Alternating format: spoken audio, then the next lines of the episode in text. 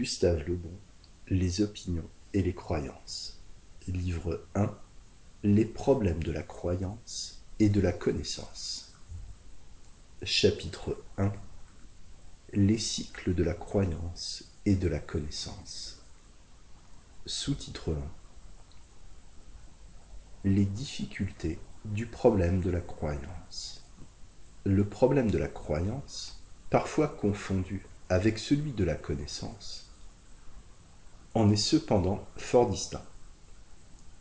Savoir et croire sont choses différentes n'ayant pas même genèse. Des opinions et des croyances dérivent avec la conception de la vie, notre conduite et par conséquent la plupart des événements de l'histoire. Elles sont, comme tous les phénomènes, régies par certaines lois, mais ces lois ne sont pas déterminées encore. Le domaine de la croyance a toujours semblé hérissé de mystères. C'est pourquoi les livres sur les origines de la croyance sont si peu nombreux, alors que ceux sur la connaissance sont innombrables. Les rares tentatives faites pour élucider le problème de la croyance suffisent d'ailleurs à montrer combien il a été peu compris. Acceptant la vieille opinion de Descartes, les auteurs répètent que la croyance est rationnelle et volontaire. Un des buts de cet ouvrage sera précisément de montrer qu'elle n'est ni volontaire ni rationnel. La difficulté du problème de la croyance n'avait pas échappé au grand Pascal. Dans un chapitre sur l'art de persuader, il remarque justement que les hommes, ouvrez les guillemets, sont presque toujours emportés à croire non par la preuve, mais par l'agrément. Fermez les guillemets. Ouvrez les guillemets mais, ajoute-t-il, la manière d'agréer est bien sans comparaison plus difficile, plus subtile, plus utile et plus admirable.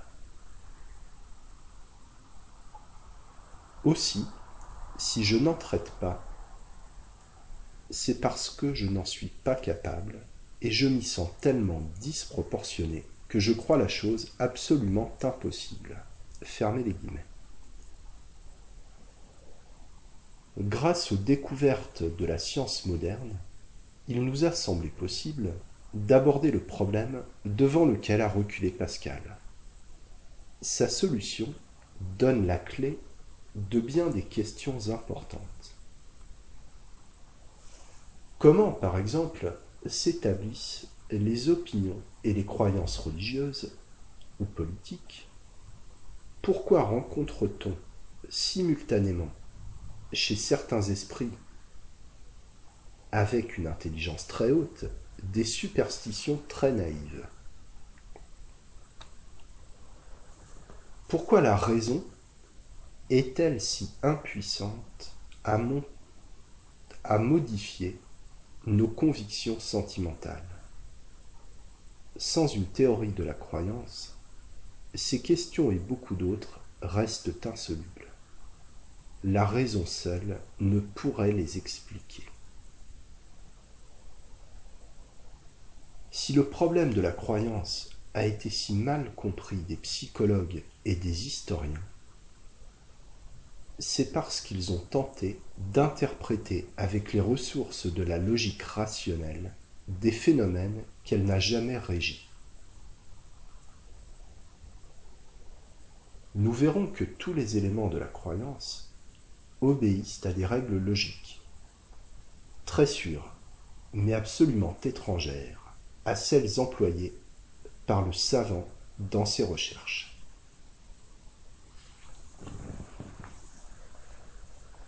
Dès mes premières études historiques, ce problème m'avait hanté. La croyance m'apparaissait bien le principal facteur de l'histoire.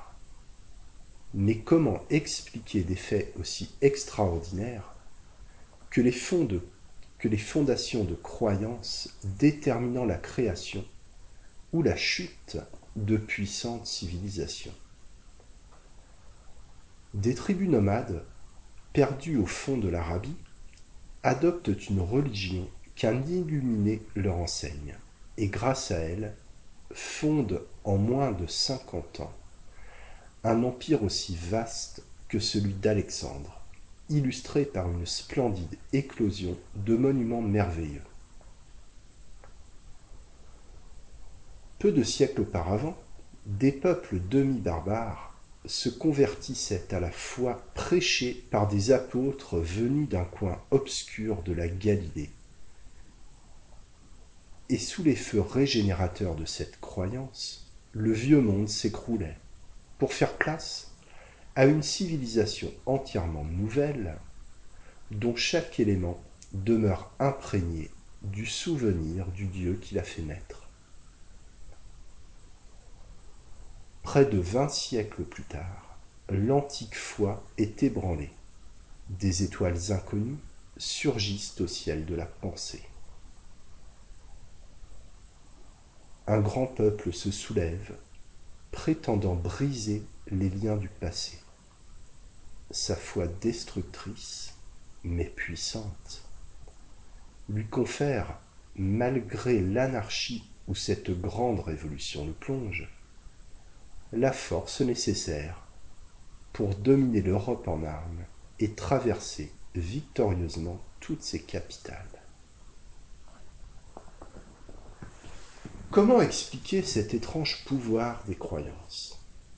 Pourquoi l'homme se soumet-il soudainement à une foi qu'il ignorait hier? Et pourquoi l'élève-t-elle si prodigieusement au-dessus de lui-même? De quels éléments psychologiques surgissent ces mystères? Nous essaierons de le dire. Le problème de l'établissement et de la propagation des opinions, et surtout des croyances, a des côtés si merveilleux que les sectateurs de chaque religion invoquent sa création et sa diffusion comme preuve d'une divine origine. Ils font remarquer aussi que ces croyances sont adoptées malgré l'intérêt le plus évident de ceux qui les adoptent. On comprend aisément, par exemple le christianisme, se propageant facilement chez les esclaves et tous les déshérités auxquels il promettait un bonheur éternel. Mais quelle force secrète pouvait déterminer un chevalier romain, un personnage consulaire, à se dépouiller de leurs biens et risquer de honteux supplices pour adopter une religion nouvelle repoussée par les coutumes, méprisée par la raison et interdite par les lois.